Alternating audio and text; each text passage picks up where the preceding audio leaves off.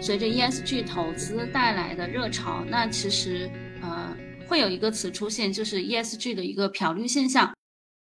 漂绿一词其实它最早是出现在上个世纪八十年代，呃，当时绿色环保运动在全球范围内兴起，所以很多公司会开始宣传自己的环保政策和做法，来迎合当下市场的一个需求和环保潮流。很多公司的环保宣传并不是真正的环保行为，而是一种营销手段。所以这个就称为漂绿。那因为 ESG 投资带来的一个热潮，呃，现在很多市场上也会呃对漂绿还会有不同的看法。那我们也请桑雅和嘉俊呃聊一下目前对呃觉得在工作或者是生活当中感受下来有什么想分享给我们的。对，因为因为因为漂绿这个问题在 ESG 投资这个领域的话是经常发发生的。就比如说一家 ESG 基金。对吧？它明面上说我们就是，啊，我们我们我们投资的时候，我们会排除一些石油行业啊，或者是，啊，我们会遵守我们 ESG 投资的那个体系，然后进行那个 ESG 投资，呃，进行的那个，呃，ESG 投资，呃。建立的 ESG 基金产品，但实际上有一些监管机构，一些国际上的监管机构，他们是针对于一些呃资呃，就是针对于监管机构他们的基金漂绿是真的是进行了调查，然后也进行罚款。就比如说二零二二年的五月份，德国警方就指控就德意志资管的 DWS 他们的 ESG 基金涉嫌呃漂绿。然后二零二二年的十一月份，然后美国的 SEC 就是美国的呃那个监管机构。就是指控，就高盛资管的基金产品没有遵守它内部自愿 ESG 投资制度，当然也对它罚款了四百万美金。所以从综上所述来看的话，其实这个 ESG 基金漂绿这个事情的话，其实是非常多监管机构关注的一件事情。当然了，有一些呃监管机构，比如说像欧盟啊、美国证券交易交易所啊，就 SEC，还有一些新加坡金融监管机构以及我国香港地区的那个 SFC，他们都是。出出出了一些相关的一些嗯监管要求，其实监管要求的主要的目的就是要提高整个 ESG 基金的披露的程度。就比如说，欧盟在二零一九年发布了 SFDR 可持续金融信息披露条例，将 ESG 基金分为呃第七条、第八条、第九条。就第七条的话，基本上就是说这个基金没有在投投资过程之中是完全没有考虑过 ESG 因素的。然后第八条的话是说。我这个基金在做投资的时候是稍是是是考虑了 ESG 基金的啊 ESG 因素的。然后第九条的话就是说，这个我这个 E 我这个 ESG 基金，我这个基金产品，它的投资的目的就是为了去去对社会啊，或者去对环境产生一些呃一些正面或者是积极的影响。然后呢，这个 SFDR 这个条例呢，就针对这三款产品，就是分别要就是就是呃弄了一呃弄了一套指标条体系，就要求这种。这种呃基金去针对性的去进行一些披露，然后只有通过加强披露的力度，然后更好的让监管机构也好，让投资人知道也好，看看你这家呃这个公司这个这个金融机构它是不是涉嫌洗漂绿？对，刚刚跟提到了，就是有因为有很多基金公司涉嫌涉嫌涉嫌漂绿，对吧？当然呢，还有一些政治原因。导致了现在有很多呃一些有一些国家啊有一些政府他们是有一些反 ESG 投资的一些情况，就比如说现在在去年吧，就俄乌冲突发生之后，就是国际的就油价直直线飙升，就是上涨的非常厉害。然后美国有些州的州政府的官员们就跳出来就说啊，就是现在我们大家都要去去去保证我们的能源供给，我们要保持我们的能源独立。然后也就是因为你们这些做 ES 投资的资管机构，把我们很多石油行业，我们国家的石油行业排除在你们投资清单之外，这导致了我们石油行业要发展的话，我们我们要给很多很高的那个呃那个成本资金成本才能获得资金，这样子才能发展我们的石油行业。所以我们要就是要反对就是 ES 投资，我们要保证就是金融机构去可以很好的去。把资金投入到我们国家的石油行业，对吧？保证我们的能源安全，对吧？所以这导致了有一些州政府，应该是好像德州还是哪些那些那些州政府，然后就说，哦，我们就明确的将做 ESG 投资机构不会，就我们我们我们州政府，我们州政府旗下的那个 pension fund，就是养老基金，不会投，不会把钱给到这些 asset managers 做 ESG 投资的 asset managers 去进行投资。对，然后前几个星期嘛，然后美国的议会还是美国的 Senate，呃，还是哪个哪个机构里面也也建立了一个反 ESG 的一个呃一个组织。也就是说，我们就是要保证我们整个资本市场是运行正坐的，不要受一些 ideology、一些一些嗯一些一些一的一些意识形态的一些改变，对吧？所以你能感受到，就是呃，就是有一些国家，他们确实是对于 ESG 投资是是产生一些怀疑的态度。当然了，就是呃，BlackRock 的那个 CEO 在前不久在一场公开的采访当中也表示说，啊，就是。尽管有一些我们损失了一些钱，但是我们从其他的投资人当中获得了额外的资金，就是他们获得了将近一千个亿左右的那个一千个亿美金左右的那个 capital inflow。然后他就反问主持人，就说：“你觉得现在 ESG 投资对于我们而言是一个坏事还是好事？”就是因为从这个角度来看的话，就是也展示有很多投资人，也有很多 asset owners，他们是真的是。想要求 asset manager 去做也去投资的，所以所以这个是一个非常有意思的一个一个话题，非常有意思的一个 conflict。对，OK，我们可以从就是动机和原因等方面啊，就是也讲一下，就是为什么会有这么多就是 ESG 漂绿。我觉得呃，第一点是因为就是这个话题的确就是近两年非常火，所以有很多很多资金就会涌。涌入这个领域，所以也给了一些比就是比较投机性的一些呃机构啊，或者一些投资人觉得 OK 这是一个风口，我需要抓住。然后另外一点，我觉得也是因为相对来说，你真的要把这个领域监管好，就是除了要有监管的条例，你还要有可行的监管条例，而且除了有可行的监管条例，你还要真的有呃比较呃我。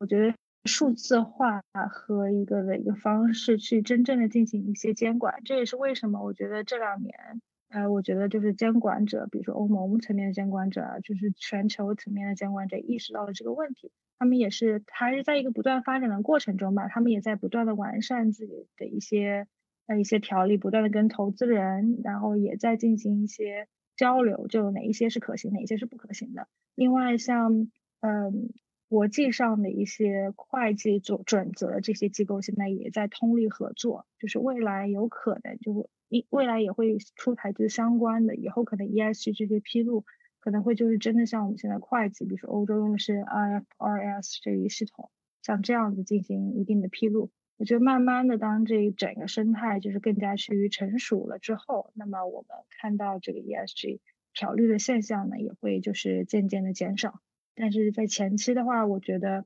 嗯，从一个舆论的角度来说，对这个行业的发展肯定是有一定的负面影响，嗯，但是在一段一一轮又一轮的就是淘沙的过程中，啊，最后，呃，相对负面的东西一定会就是慢慢被淘掉，然后留下来的那会是一套更加成熟和完善的体系。对，对，目前。呃，其实 ESG 也在我们的生活或者是我们的工作中方方面面都有体现，所以两位觉得目前从生活和工作下来感知国内外，觉得在 ESG 方面体现最大的区别是是在哪里？好，谢谢谢谢这个问题，我觉得就是非常有意思。刚刚也和大家聊了，就是相对呃工作性质啊，然后。呃，就是可能理论性质、实践性质更加强一些的，跟 ESG 相关。那么现在我就觉得聊一下，就是稍微生活化一点。就像我刚刚在，嗯，可能聊到就是在国外 ESG 这个侧重侧重点的这么一个话题，我提到了，其实 ESG 对我来说有一个很大的维度，它其实它是一种价值观的一个体现。就是它是一个整个社会的一个价值观的一个形成，然后它开始被运用到，比如说投资啊、公司的治理啊、发展啊等等各个方面。那我觉得其实对我来说，呃，国外的 ESG 虽然刚刚我们聊到就是监管层面的推动力很大，但是我觉得更本质上来说，它其实是一种民众的一个价值观。就像我刚刚聊到，就是国外这个 S social 这个维度的起来，更多的是跟就是一轮一轮的一个民权运动相关的。然后对于 G 的这个起来，一方面是公司自己的一个绩效的要求，另外一方面也是要对这个社会整个 stakeholder 的这这个人群进行一个要负责。然后 E 的话，其实国外这两年也兴起了，就是一轮又一轮的这个运动，就是 climate change，我们要如何就是拯救这个世界。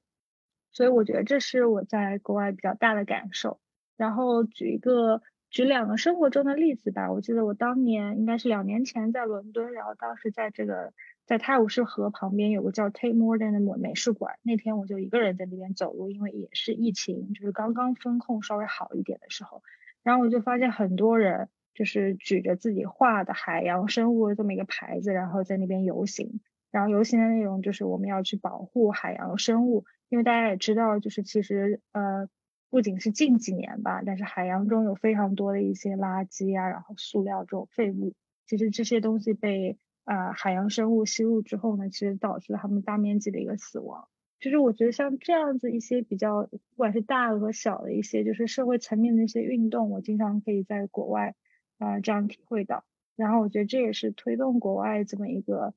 一一个一个大的一个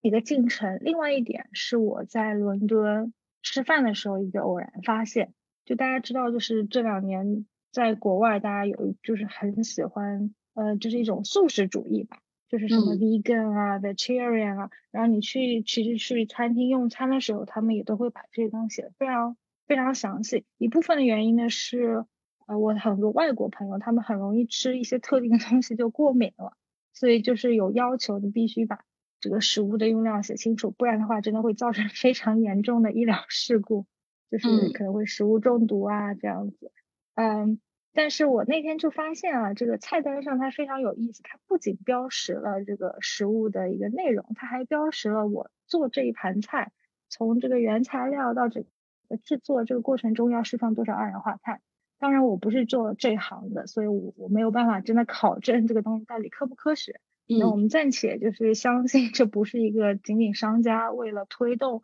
自己这个呃这个所谓的可能制造网红效应的这个餐厅这么一个噱头噱头，嗯，但是我觉得就是他们在往这个方向做，在这个方向尝试，我觉得还是非常让我惊喜。因为大家也知道，就是其实，在 E 就是碳排放这个角度比较大的是交通，然后还有能源，然后另外一块很容易被我们。忽视的就是我们每天吃的食物这一块，它其实是每年都造成了非常大的一个碳排放。所以我就希望用这两个小例子，就是嗯讲一下国外，我更觉得是有一点自下而上的一个运动。当然，它现在这个自下而上这个监管力度也非常。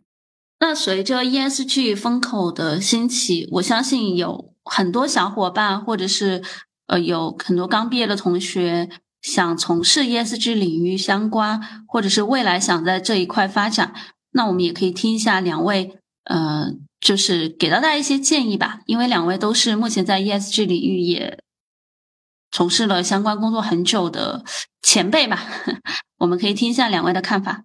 啊，好好，谢谢，嗯，谢谢。首先非常感谢，也就已经听到。现在的小伙伴们，我觉得你们一定也是对这个议题有非常多的就是认同感。然后我觉得这是这个是进入这个领域最最最重要的一点，因为我觉得从我个人角度来说，我是非常相信就是带有一定的价值观的这么一个做投资。就我对我来说，就是我觉得投资不应该仅仅只是呃追求一个利润率或者一个商业上商业的一个回报，它其实还是应该。呃，有一定的价值导向去引领我们这个社会，把这个金钱这个资源去运用到去建设我们这个社会，让这个社会会变得更好的这么一个一个方向。所以我觉得，就是首先第一点，如果你要进入这个领域去做这方面的投资也好，做研究也好，我觉得你首先，嗯，比较好就是你自己也信这个。你比如说，也是希望就是以后我们生活的这个环境是更加清洁，然后环保，我们人类可以跟就是是呃山山水水，然后这些动物比较和谐的共处。然后你你觉得就是我需要有一个比较好的个人的一个工作和生活环境，然后我也希望这些东西可以汇集到嗯